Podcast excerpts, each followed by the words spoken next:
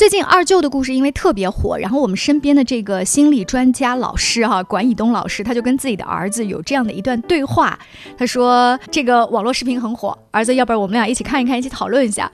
管老师跟我们说一说当时发生的故事吧。好，这个当时呢，呃，从一开始呢，其实也是以一个这个好为人师的这个这个出发点啊，想给孩子讲一些道理，让孩子从侧面的去去了解。孩子看了以后就很轻描淡写的说：“这故事我已经看过了。”哦，在 B 站上看过了，我已经看过，我已经很了，我已经很了解了。那我就我就顺便问一下，我说：“那你怎么看待呢？”嗯，他就还反问反问我一句说：“那你怎么看待呢？”啊，这个时候我到底要先说还是不说？因为我怕我作为家长的先说了，就把那个方向带偏了。呃，其实呢，我觉得跟孩子相处非常真诚的态度非常重要，就就就直截了当的去表达，呃，对于这个首先是人生命运的这种啊命运多舛的这种接纳，是对吧？我们是我们说每个人待到这个社会上面，我们没有办法去改变周围的世界，只能嗯改变你自己啊，或者说自己也很难改变，我们只能适应这个社会。对吧？适者生存，嗯啊，所以当时我就这样去表达，就强调了这两点。哎，对对，呃，然后当时孩子听了以后，嗯，他说：“爸爸，我觉得你的观点还挺挺挺挺靠谱的啊。”哦。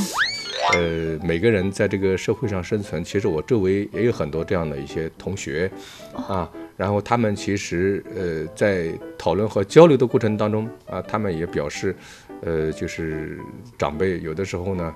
呃，在我们的生活当中，一一方面是制约着我们的个人的成长，有的时候呢，也是很好的促进我们的成长。哦，他能从二舅这个故事上想到他跟他同学之间的一些。哎，对对对对，所以他跟我在交流这样交流这样这样的一些事儿啊。嗯。所以我觉得同伴的引领真的是很重要。嗯。我我，所以我从这孩子从幼儿园开始，我一直关注，就是说到现在为止，我一直关注他的同伴对他的影响。同伴就是他身边的那几个好朋友啊，对对对，嗯，所以我一直不不论是跟我同学在一块吃饭，还是跟嗯他的一些同学的一些家长在一起沟通的交流过程中，我都希望能够创造一个机会，什么呢？让他能更多的跟他一些啊好朋友好朋友在一起，或者说跟他同辈的人在一起交流，其实更有利于他个人的这种成长。嗯。想法是在看二舅的这个故事之前就已经对对对对。对，但是为什么同伴的影响和二舅的这个故事它产生了连接呢？啊，本身这个作者在创造这个视频的，我不知道他的出发点，就是我们也不敢去妄加揣测啊。但是我们看到这个故事当中，一开始觉得怪励志的啊，对。啊，然后能够对于我们人生有很大的启发啊，但同时又有很多的无奈，嗯嗯。啊。可能生活可能就会这样，嗯。啊，因为我们家孩子也喜欢读余华的小说嘛，哦，包括他以以前在读那个什么活着什么啊什么什么，我看网络上还蛮多人把这个活着这个小说跟二舅的故事产生一定连接。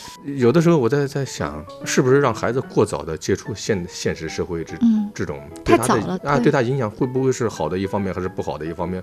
所以我也在时刻的去警惕自己。啊，不仅仅是误人子弟，也误了自己的孩子。嗯嗯 嗯。但是但是，听你这样讲，其实孩子没有，他分得很清楚，而且他知道从什么样的人身上吸取什么样的能量。特别是你你时刻观察的他身边的好朋友是一些什么样子性格的孩子啊，在大家共同成长。嗯，其实还是一种接纳吧，就是对于现实生活的一种接纳。当然，呃，很多的事情。可能需要孩子独立的去面对、去体验，嗯，可能他才会有更深刻的这种，也是培养他或者提升他个人的智慧吧。刚才管老师在说，从最近很热的一个这个社会的新闻呢，哈，咱们聊起这样子，这是一次很好的亲子沟通。如果说不是你们家产生这样一个对话，是其他家里面，可能会是一种什么样聊天的方式呢？快来看一下，这是一个很好的作文素材。哎，你是怎么想？你想想，人家这样了都没有放弃，你那点学习有什么好难的？考试怕什么？是不是会变成了这个样子？所以有的时候我们就在感慨啊，就是说，首先对于人生在这个世界上的这个价值和意义，做了一个非常重要的一个自我的一个反省啊。呃，作为父母，像现在当下对吧？孩子们这个生活其实真的是挺不容易的。我觉得今天的孩子啊，哎，作为家长。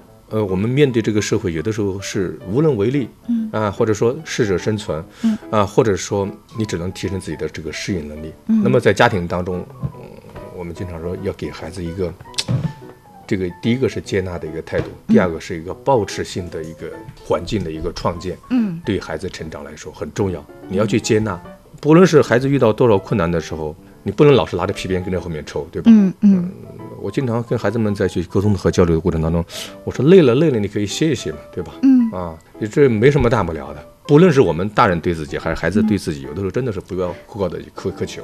你刚刚说累了就歇一歇嘛，就是还是回到我们刚刚说二舅的那个故事。我记得当中他有一年他他就不下床，他自己其实是在找他的那个方向跟重新定位。然后还有一年他只看别人做木工，就就是那样花了一年的时间，好像在重新整理跟思考。这个算是我累了，我歇一歇，这样子的一个间隔吗？其实我我从当中我就看到了，不论是我们对于自己善待自己，还是善待自己的孩子，嗯，都需要一个过程，嗯，都是人生都是需要个喘息的一个机会，就好像弹簧一样啊，是老是压着，最后就没有弹性。